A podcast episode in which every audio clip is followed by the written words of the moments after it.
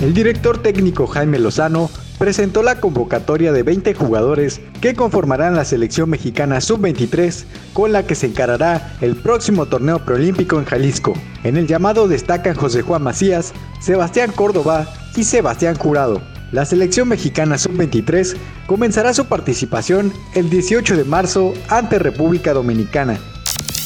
Pasamos al box, donde el campeón de peso completo Tyson Fury negó que tenga un acuerdo para pelear contra Anthony Joshua, sin embargo, el británico no destacó que pueda haber un tercer combate contra Deontay Wilder durante el 2021. Por último, en la NPL, el mariscal de campo Cam Newton renovará por un año más su contrato con los Patriots. Según varios medios estadounidenses, el coreback jugará una temporada más y logró un acuerdo por 14 millones de dólares con la franquicia de Nueva Inglaterra.